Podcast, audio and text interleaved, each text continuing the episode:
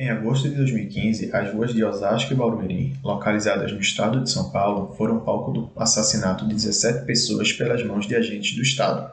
No dia 22 de fevereiro de 2021, dois acusados de fazerem parte da chacina, um policial e um GCM, serão julgados.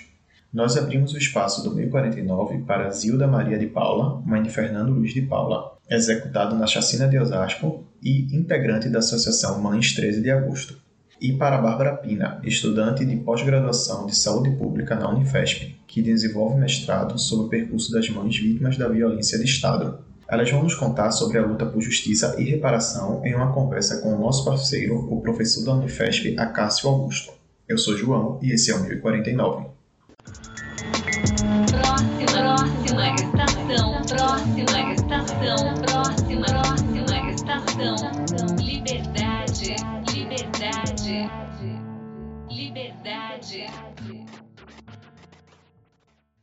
Alô pessoal do podcast 1049 do CAF.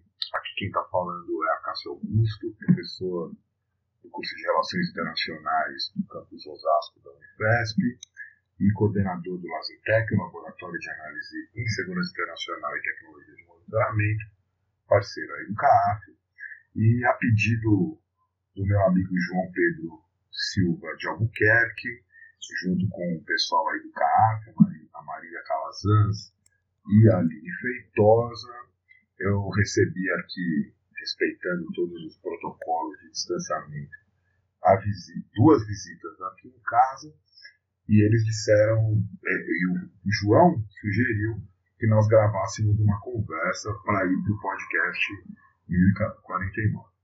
Eu estou aqui com a Bárbara e estou aqui com a Zilda. Eu vou já explicar melhor aqui em relação, elas vão se apresentar para vocês. E a nossa conversa vai ser em torno é, de um acontecimento trágico na cidade de Osasco. Na verdade, uma chacina ocorrida em Osasco e Barueri nos dias 8 e 13 de agosto de 2015, onde foram executados pelo menos 23 pessoas. Existem é, três PMs e um GCM de Barueri envolvido nessa execução, feita fora de serviço. E um dos motivos da gente estar junto aqui conversando é que agora, no dia 22 de fevereiro, é, haverá um novo julgamento depois de uma anulação do júri do PM Vitor e do GCM Sérgio, que são é, responsabilizados por pelo menos 17 dessas mortes. A Zilda Maria de Paula, ela é integrante da Associação 13 de Agosto, um grupo de mães que se formou em torno desse caso para reivindicar memória, verdade e justiça em torno da execução dos seus filhos. E a Bárbara Pina, ela também é da Unifesp, ela é estudante é, no pós-graduação de saúde pública e está desenvolvendo um mestrado chamado Sobre Travessia, o percurso de mães vítimas da violência de Estado. Então eu vou pedir para elas se apresentarem e a gente vai seguir uma conversa aqui. Zilda, se apresenta para a rapaziada aí. Meu nome é Zilda Maria de Paula, sou mãe do Fernando Luiz de Paula, que foi executado nessa assassina de Osasco. E represento as mães 13 de agosto de Osasco. Bárbara, se apresenta aí também. Olá, sou a Bárbara Pina, sou psicóloga, sou mestranda do programa de pós-graduação em saúde coletiva aqui da Unifesp, Campus São Paulo. E no meu projeto eu trabalho com três mães de grupos diferentes, né, que tiveram seus filhos mortos pelo Estado. E a pergunta que eu tenho que responder e que eu tenho que entender é o que, que acontece mulheres, quais são, são os impactos dessas mortes nas suas vidas pessoais. Quais são os três grupos? Mães de Osasco, então eu trabalhado junto com a Zilda, as mães Luto da Leste, que eu acompanho a Giovânia, uma das mães, e as mães mogianas, onde eu acompanho a Lucimara. Bom, vocês estão vendo, a Polícia Militar do Estado de São Paulo gosta muito de fazer mãe chorar, né? Então, eu queria começar pela Zilda, que ela falasse um pouco, né, para os possíveis ouvintes aí que não conhecem o caso, que não conhecem é, a história do que é até hoje a maior chacina do estado de São Paulo, né, e, e, e contar um pouco também da história dela. Né? A gente estava conversando muito aqui que a existência dessas mães vai muito além do que da tragédia que, que se abateu sobre os seus filhos.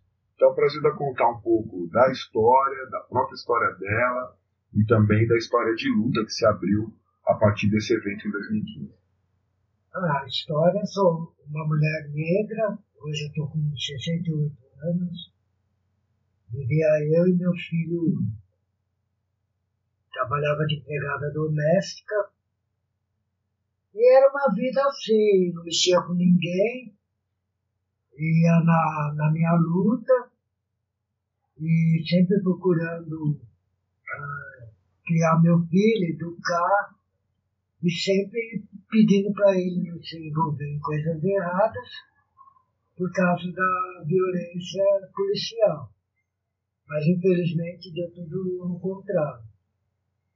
E a gente vive numa favela, né? Como a maior parte das vítimas, né? E, e aí aconteceu isso daí.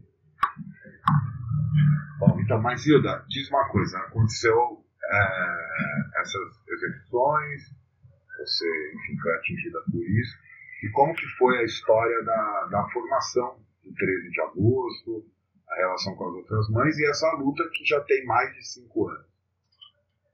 Ah, porque até aí, né, é, quando a gente vê fora, eu sabia mesmo que a violência policial sempre existiu.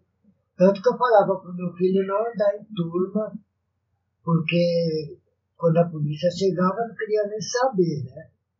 E meu filho naquela inocência ou confiança, ah, eu não devo nada. Mas a polícia não quer saber se você deve não deve, tanto que esses meninos morreram sem saber, né? E aí quando aconteceu isso, apareceu o Will e ele foi nos endereços e começou a juntar as mães para se conhecerem. E dali veio o grupo, né? E a gente está na luta até hoje.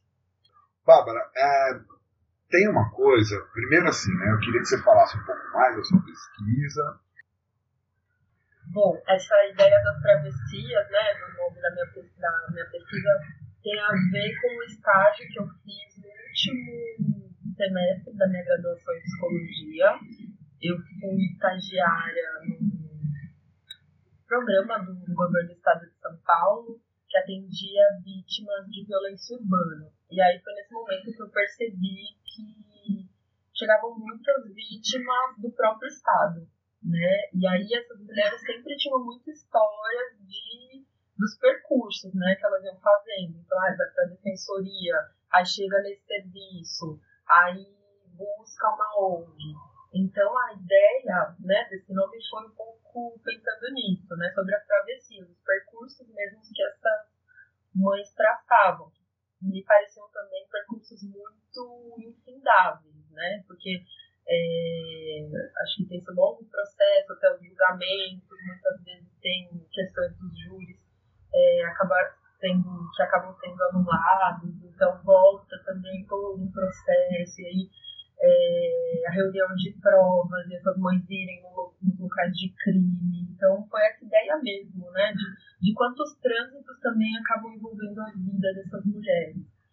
É, e aí eu entrei né, no, no programa de mestrado, logo veio a pandemia, é, eu acabei não fazendo esse trabalho com as mães que chegavam nesse serviço, então fui acionando a minha rede e é, fui encontrando essas mães de maneira autônoma também, outras mães iam me dizendo nomes de possíveis mães que pudessem, quisessem participar da pesquisa, foi assim que eu cheguei até a Zilda.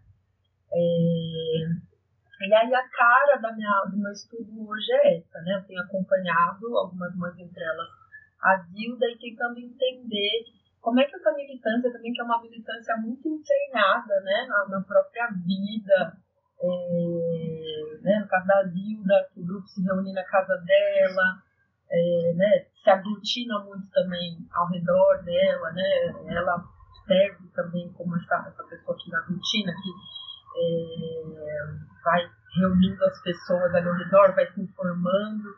Então, a minha pesquisa tem, tem perpassado esses lugares, né? Tenho convivido com essas mães, conversado para pensar sobre como essas perdas é, acabam reverberando nas, nas próprias vivências, né? no próprio cotidiano, quanto elas é, geram fissuras e, ao mesmo tempo, novos encontros e novos jeitos de funcionar, de pensar, né? É, na vida dessas mulheres. Como, é, em algumas, no caso, por exemplo, da mãe que eu acompanho, que faz parte do grupo da Zona Leste, ela tem uma atuação política hoje dentro de um partido, né? Então, como essas perdas vão também levando né, essa ideia de travessia também, né? Onde essas mães vão parando, que lugares elas vão ocupando. É, então, minha pesquisa tem passado um pouco por isso. Zilda, aí isso é um ponto legal que a gente pode pensar agora a partir da sua experiência. Né? Como foi essa passagem? Né? Que, que, quem era a Zilda é, antes de, de ser atingida por isso? que se tornou a vida. Tem tem um vídeo, que se eu não me engano foi um vídeo da Pavi, um dos vídeos que eu vi seu, você fala uma coisa que me tocou muito, né? Que você diz assim, olha, é, é, minha vida agora é essa luta, porque eu vou pelo menos deixar essa história. E que eu passei a ter uma história nesses últimos cinco anos. É, foi, acho que foi no vídeo do, do ato de cinco anos, que foi agora em 13 de agosto de 2020. Como que você divide isso, né? Se há uma divisão e também assim, como que você via a polícia antes desse acontecimento e agora? A polícia sempre deu medo, né?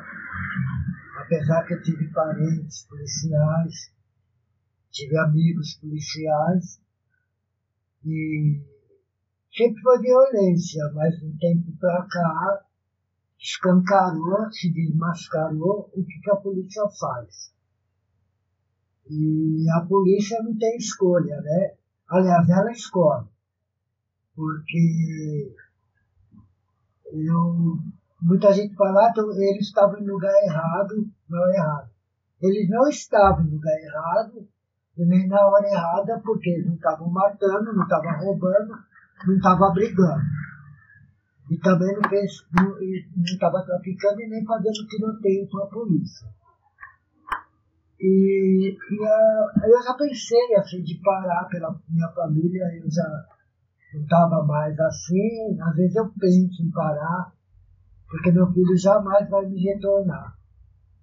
Aí eu penso, tem muitas mães que precisam de mim, muitas virão, porque isso não vai parar, entendeu? E o que eu penso, eu, eu fui dizimada, né? Porque eu não tive direito de ter netos, eu vivo só para mim mesmo, mas eu penso que eu tenho sobrinhos, tenho sobrinhos netos, tenho afilhados, e eu penso nas outras crianças que estão ao meu redor e outras mulheres que Infelizmente, cada dia que passa, a gente vai conhecendo. Como eu precisei no começo, eu sempre procuro também e dar apoio para essas mães.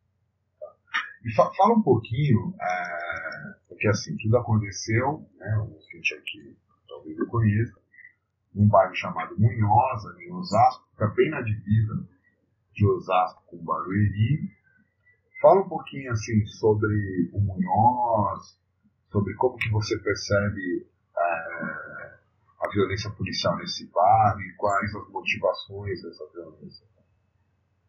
Olha, como periferia, é engraçado, parece que a violência urbana só acontece nas periferias, né? Eu moro numa favela que eu costumo falar que é uma das favelas mais regadas que tem porque lá não, não tem tiroteio, não tem nada, não ser quando a polícia aparece para bagunçar o coreto. Ali todo mundo respeita todo mundo, Você, eu durmo com porta aberta, tenho segurança.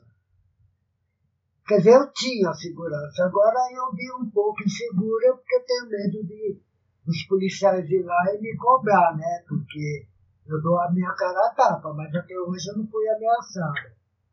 E o Munhoz não é o mesmo que era antes, há seis anos atrás, vamos dizer assim, porque as criançadas ficavam ali até tarde, no Ano Novo, no Natal, a, a turma se vestia de branco ficava a noite inteira andando ali, hoje não tem mais isso. E mudou completamente o comportamento das pessoas, porque eles têm medo de qualquer hora chegar e acontecer de novo. Né? É isso. Bárbara, é, a gente sabe que esses acontecimentos, tanto em relação às vítimas, né, os dados, principalmente do, do, dos relatórios anuais do ato da violência, que é produzido pela pelo Fórum Brasileiro de Segurança Pública, que é um perfil muito bem definido dessas vítimas. Né? Em geral, são homens, jovens, é, racializados, né? negros, pardos, enfim, e habitantes da periferia. E também que essas mães né, têm um recorte muito claro, obviamente, de gênero, né, mas também de um processo de racialização, né, que, que, que, é bastante complexo na realidade brasileira. Né? É, ultimamente, essa, essa, essa discussão tem, tem aparecido na mídia, mas acho que muitas vezes até de uma maneira bastante é, é, distorcida, por isso que eu insisti na palavra racialização, porque todo o processo. Então, eu queria que você falasse um pouco desse recorte, de quem é morto e também dessas mães, né, do, de quem são essas mães, de uma maneira um pouco mais geral. É, bom, acho que de fato também quando eu comecei, quando me atentei lá atrás, quando eu era estagiária ainda, né, nesse programa do governo do estado, é, me atentei para o fato de que a maioria das mulheres, é, mães, companheiras de pessoas vítimas é, do estado, especificamente do estado de São Paulo, eram mulheres pretas ou pardas, né, que se declaram como pretas ou pardas, e que o perfil das vítimas também é quase que absoluto, né? São pessoas que também só se declaravam enquanto é, pretas e pardas. É, o perfil dessas mulheres ele é muito parecido, né? São mulheres periféricas, são mulheres, né, como já disse, é, que se autodeclaram pretas ou pardas, por IBGE negros, né, afrodescendentes, e são mulheres trabalhadoras, essa também é uma dimensão que eu abordo né, no meu trabalho. Geralmente são empregadas domésticas, vendedoras ambulantes, né, ou pessoas que têm trabalhos informais, também é um perfil muito comum né, nesse perfil.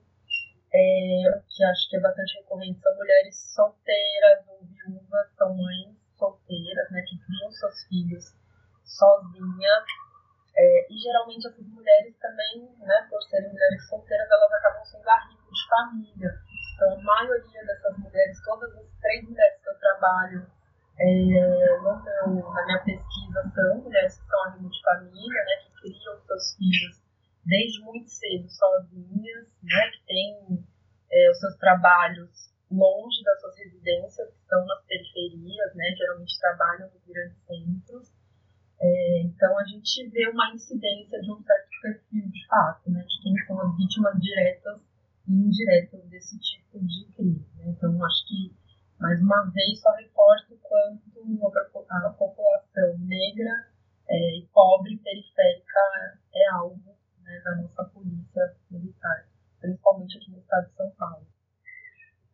Tem, tem uma, uma fala comum desses grupos de mães que, que tem inclusive uma força, é, digamos, sonora, poética, né? Que, que é de se declarar um processo, talvez uma travessia, como a sua pesquisa chama, do luto à luta. Né? Então eu queria, eu queria voltar para a Bárbara, já que ela é da área da psicologia, né? como que ela enxerga esse processo de luto e como que ela vê essa passagem, se é que ela existe, né, ou essa travessia para a luta, e aí especificamente das mães que vão se organizar em torno é, das reivindicações por memória, justiça e verdade. Né? E aí depois eu vou passar para a Zilda para que ela fale sobre como é que foi esse processo com ela, né? como você passou do luto para a luta. Então, Bárbara, depois... Bom, que eu escuto é, com frequência, né, faço nesse sentido, é de que o que sobra também na vida dessas mulheres é a luta né, de que essa perda é tão desestruturante, ela é tão violenta, né, mais uma vez a violência do Estado, porque também é uma coisa que eu abordo na minha pesquisa, né, são mulheres que são violentadas pelo Estado durante toda a vida, né, é, na pirâmide social estão na base, né, de uma sustentação de uma sociedade super desigual.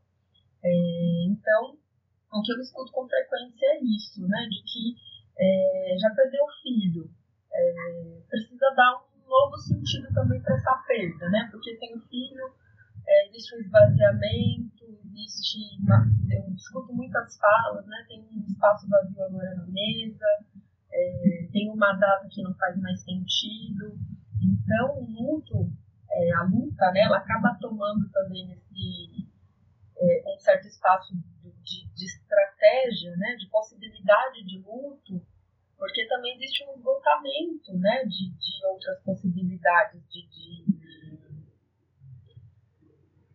é, existe uma, uma, dificuldade também, né? Se, se, como é que você se recalcula, se reorganiza na vida? Então, a luta acaba sendo uma estratégia de reorganização também, né? Acho que, como eu disse anteriormente, é, essa militância é uma militância que está muito junta, né, da vida não é uma militância que você vai para casa e sua, né, seu grupo ficou lá, está reivindicando por moradia, enfim. Né? Tem um cômodo na sua casa que está vazio agora. Você sabe que aquela pessoa não vai voltar. Né? Então, é, o acaba sendo, a luta acaba sendo uma estratégia também né, de sobrevivência. Uma coisa que eu tenho pensado também, vou escrever é, futuramente que é essa função mesmo, né, da luta. A luta tem uma função, né.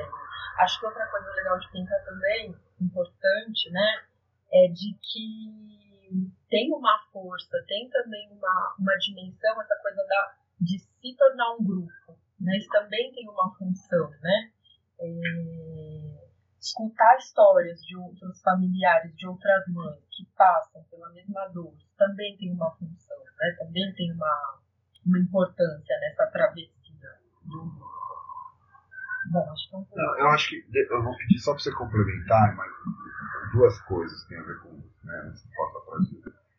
Primeiro é se com tudo isso que você disse, é possível afirmar que há, para além é, da, do objeto de luta em si, se há uma dimensão clínica nessa luta, né, clínica no sentido é, psicanalítico, e segundo, né, é, um pouco como que se processa no meio dessa luta, algo que também é comum, que são os diversos sofrimentos psíquicos, enfim, né, processos depressivos, é, enfim, como que, né, do ponto de vista, digamos, dessa clínica política, dessa clínica social, como que esses processos de sofrimento psíquico são trabalhados por elas mesmas, né? Quer dizer, muitas vezes sem auxílio de nenhum profissional, coisa do tipo. É, eu acho que você falou dessa questão né, da psicanálise, eu fiquei pensando que a psicanálise tem né, no seu cerne ali a proposta de trazer né, a consciência, é, o que nos, mais nos dói, né, mais nos, nos faz sofrer. E aí eu acho que no caso das mães de vítimas né, da violência estatal, existe uma potência em publicizar essa dor, né, em, em dizê-la, né, em mostrá-la, em de certa forma devolver também essa dor ao espaço público, né, ao, ao público, ao, ao, que é, nos é né, comum. Né. Então eu acredito que tem uma força, uma potência também nessa luta por si, por isso.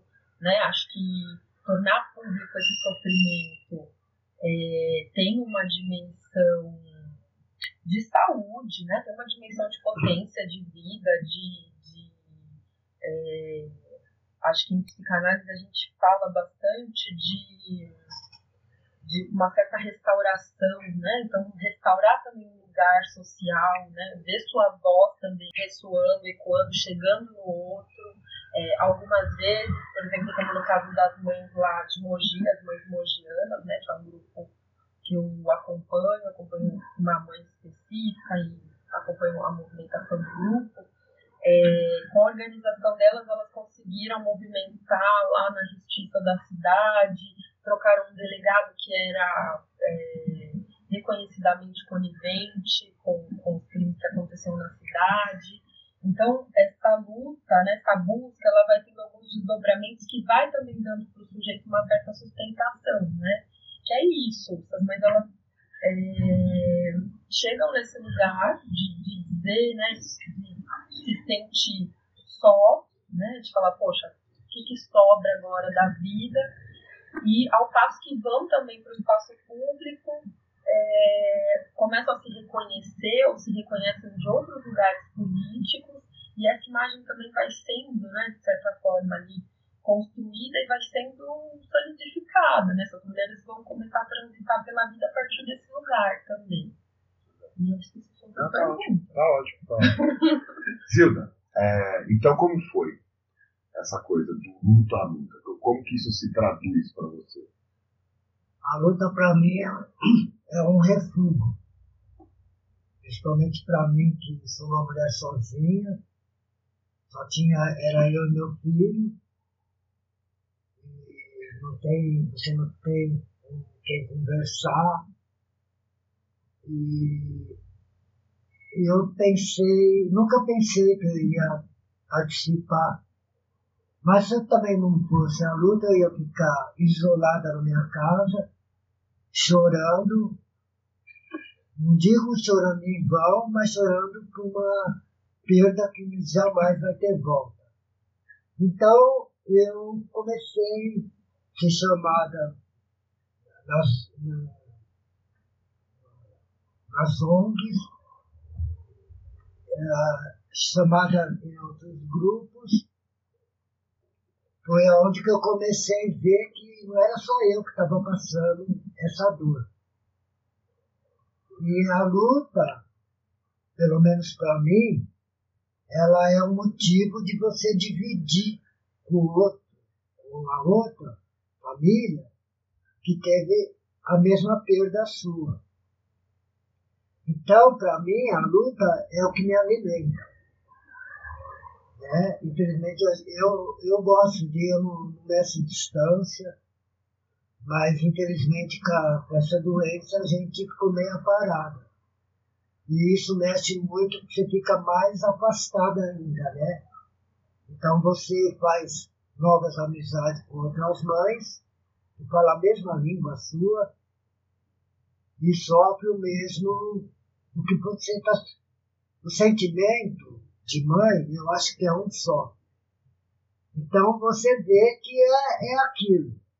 Né? Que cada caso é um caso, cada história do menino que morreu, às vezes você vê que é pior do que como seu filho foi. Eu conheço essa história que meninos foram torturados antes de morrer, meninos foram massacrados antes de morrer, Entendeu? Aí eu falo, o, meu teve uma morte assim instantânea, né? Levou simplesmente assim, um tiro na testa e morreu. Quer dizer, nem sabe por que morreu. E eu, para falar a verdade, eu não sei nem o que eu sinto, se é raiva, ódio, revolta, entendeu? Pela, pelas mortes, porque os moleques nem sabem. Então parece do nada e atira. Simplesmente para vingar a morte do companheiro dele. E quem matou os companheiros dele está vivo. E, apesar que também não tem direito de, de morrer. Tem direito de pagar, sim, pelo erro que ele fez.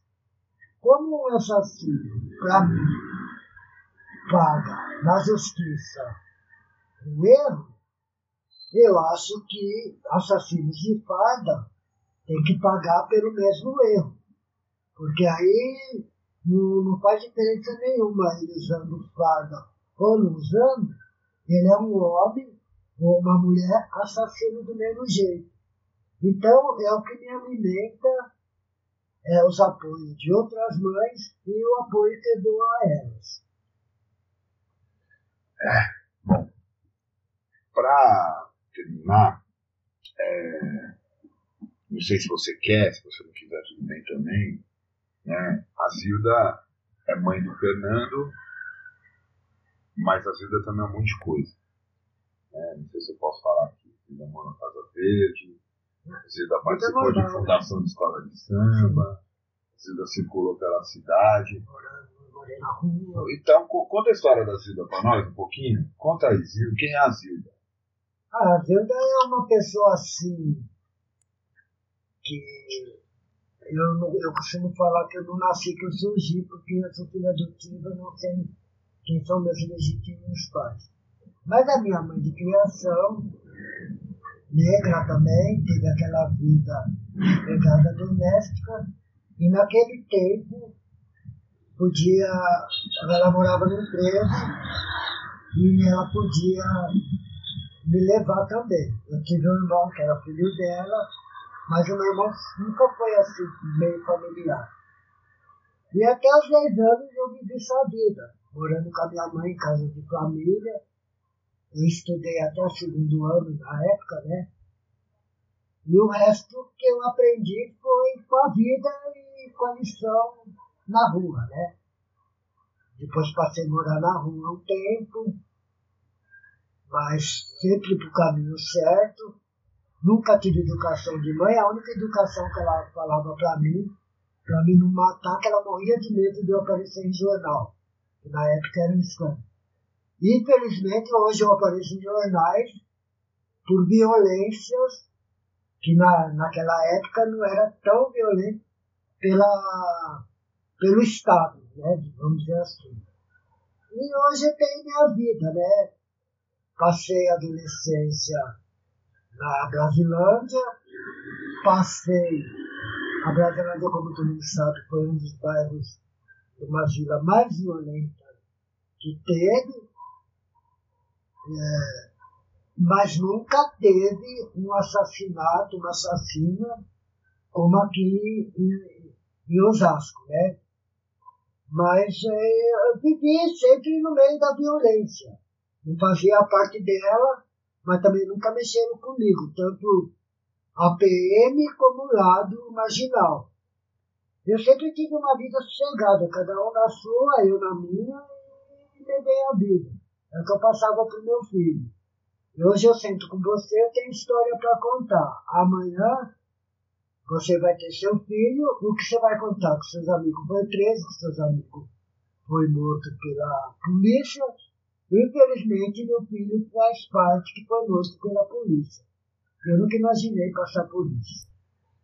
Bom, como eu disse no começo, o mote dessa nossa conversa é que no dia 22 de fevereiro, agora, a gente está gravando no dia 6 de fevereiro, às 7 horas da noite, é, vai haver o julgamento, um novo julgamento de um PM e de um GCM que, que tiveram seu, no seu primeiro julgamento o júri anulado, e nós estaremos com a Associação 13 de Agosto é, realizando um ato, uma fala pública, no dia 20 de fevereiro, em frente à estação Osasco da CPTM. A gente se organizou para ter distanciamento, para todo mundo estar de máscara, mas é preciso que a cidade de Osasco saiba o que se passou ali no bairro do Munhoz, o que se passou no próprio município.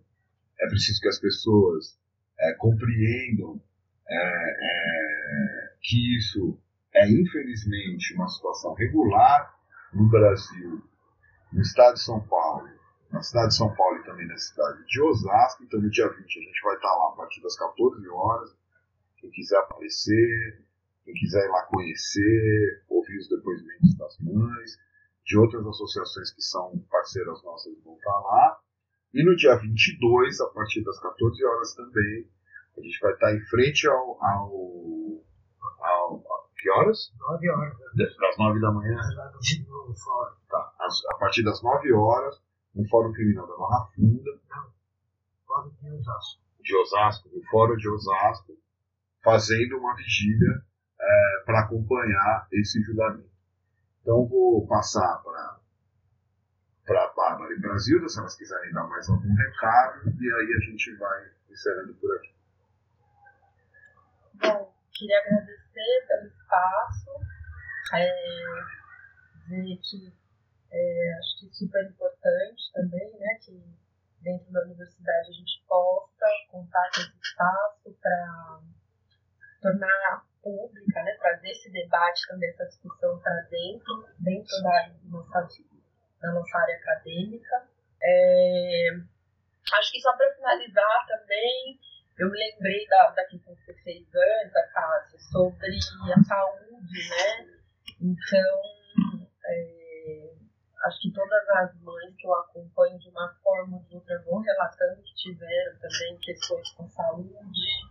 É, existem grupos em que existe, existem histórias de adoecimentos crônicos, tiveram mães que chegaram a morrer né, após a, a morte de seus filhos.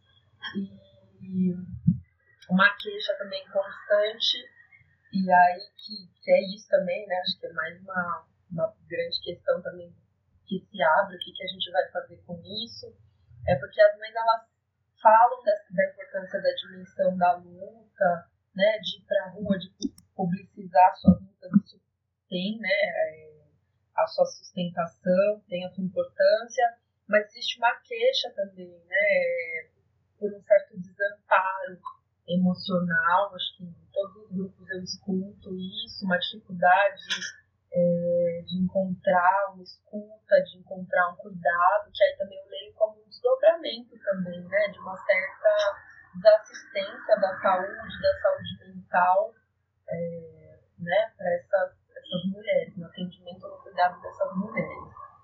É, e acho que queria finalizar falando de que acho que esse trabalho, também essa pesquisa, meu desejo é que ela vire também né, um documento. Acho que quem trabalha com vítimas, com mães de vítimas de Estado, sabe o quanto a documentação, né, uma, uma certa, um certo cuidado, existe uma certa atenção à documentação.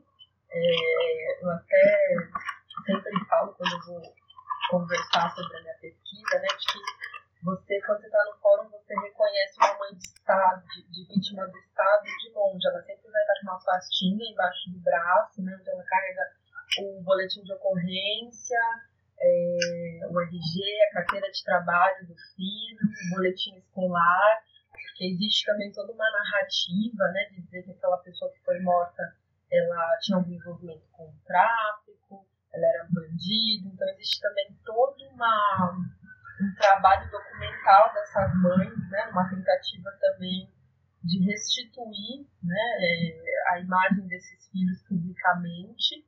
A gente sabe que do outro lado existe também uma tentativa do Estado de legitimar essas mortes, né, levando esse discurso né, do tráfico, de que era bandido. E, e, por outro lado, existem as mães com as suas pastas, seus documentos, é, levando também uma outra narrativa para esse, esse campo de disputa. Bom, quero agradecer de novo pelo espaço. Obrigada. Zilda. Então, a, o que eu sempre falo, nós vivemos, no, não só no Brasil, né? A gente vive num mundo de divisões. E o que me revolta também, a maior parte dos PM são todos da periferia.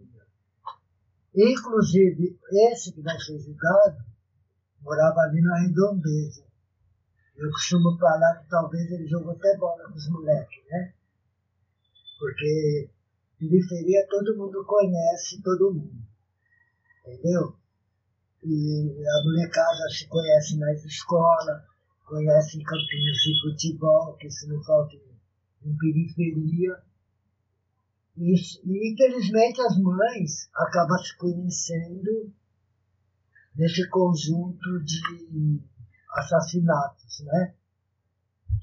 E também eu quero agradecer muito às ONGs e outros grupos, porque somos totalmente ah, abandonados pelo Estado. Não temos ah, ajuda nenhuma. Nossos grupos que se ajuntam arrecadando cestas básicas. Tem uma mãe que tem a mãe doente, eu arrecado fraldas. Né? Não é para bebê, não, é para senhora de idade. Que isso, como a Badal falou, afeta o psicólogo da gente. E, então, é isso que a gente vai se fortalecendo para ajudar um outro. Então, eu, eu gostaria, se vocês pudessem, me dar um apoio para nós, lá nesse ato, em frente da, da estação de Osasco, e um apoio lá no fórum. Porque nesses dois julgamentos que tiveram, tinha mais apoio da GCM, da PM, do que as próprias famílias das vítimas. E cada um dos PMs tinha dois, três advogados. E nós só tinha a defensora e o promotor do nosso lado. Porque não temos dinheiro para pagar grandes advogados. E a única coisa que eu peço que a justiça acorda, entendeu? Para acabar com essa ditadura da PM. Porque é uma ditadura nas partes periferia para os moleques que usam bombeta e moletom. Essa é a identidade dos meninos da periferia. Porque, vocês vê, nos bares do jardim, os boizinhos, eh, as menininhas, as patricinhas, não, não fica longe dos meninos da periferia usar uma maconha. Mas você não vê abordagem. No carnaval vocês veem os moradores da Vila Madalena se queixando do barulho, da imundície que fazem em frente da casa deles, e eles não têm nem assim um ato de da polícia intimar. Passa batido lá. Agora, se um menino está num bar, tomando uma cerveja ou, ou jogando conversa fora, não tem nem, nem enquadro, vamos dizer assim. Já chegam matando os moleques. Então é isso que, eu, que, eu, que essa cultura tem que mudar. Eu acho que ajuntando a população, e a voz do povo é a voz de Deus, a juntar nessa luta e mostrar a força que o povo tem, que nós temos força. Como a gente põe os políticos lá, e quando a gente quer tirar, a gente tira, para esse pessoal se conscientizar. Porque a maior parte desses políticos que estão lá é pela periferia, pelo um, um, um transporte, pelo postinho simples de saúde e pelo hospital que tem que atender uma redondeza, uma região todinha. Então é isso que eu, que eu peço para o povo se conscientizar. E a luta é para mudar essa cultura da polícia. Obrigado. Valeu, Zilda. Agradecer aí a atenção é, de estar aqui com a gente conversando. Obrigado, Bárbara. É, queria também registrar que essa, essa, gravação para o CAAF, para o podcast do CAAF, é o início de, de, um trabalho aí, de um projeto de pesquisa e de extensão que a gente está fazendo com muita gente, é, lá no campus Osasco. É, a gente está com, com um projeto que se iniciou agora de extensão comigo, com a professora Fabiola Fante, que também é do Lazintec, com a professora Jonathan é, Barros, que é do Centro de Memória Urbana. Tem também todo um trabalho que está sendo desenvolvido no campo jurídico, né, pela professora Fernanda Matsuda, pela professora Carla Osmo, pela professora Mia, que são do curso de Direito, de direito lá da, da, da IPEM, da Escola Paulista de Política, Economia e Negócios, e que isso é só o começo, começo de uma luta que busca é, obstruir essa violência de Estado, desativar esse dispositivo de segurança e, quem sabe, até mesmo é, abolir a polícia, que é essa máquina de morte que, que existe é, em todas as democracias, e como bem disse a Zilda, que é uma democracia é, em termos formais, mas que é uma verdadeira ditadura né, para as pessoas negras, para as pessoas pobres, para as pessoas habitantes da periferia, e esse é o sentido é, da pesquisa que a gente produz no Azitec, no Centro de Memória Urbana, no CAAF é, é, e nos vários grupos aí do Observatório de Direitos Humanos da professora Carla, e que a gente manda sozinho. Tem uma falange atrás da gente.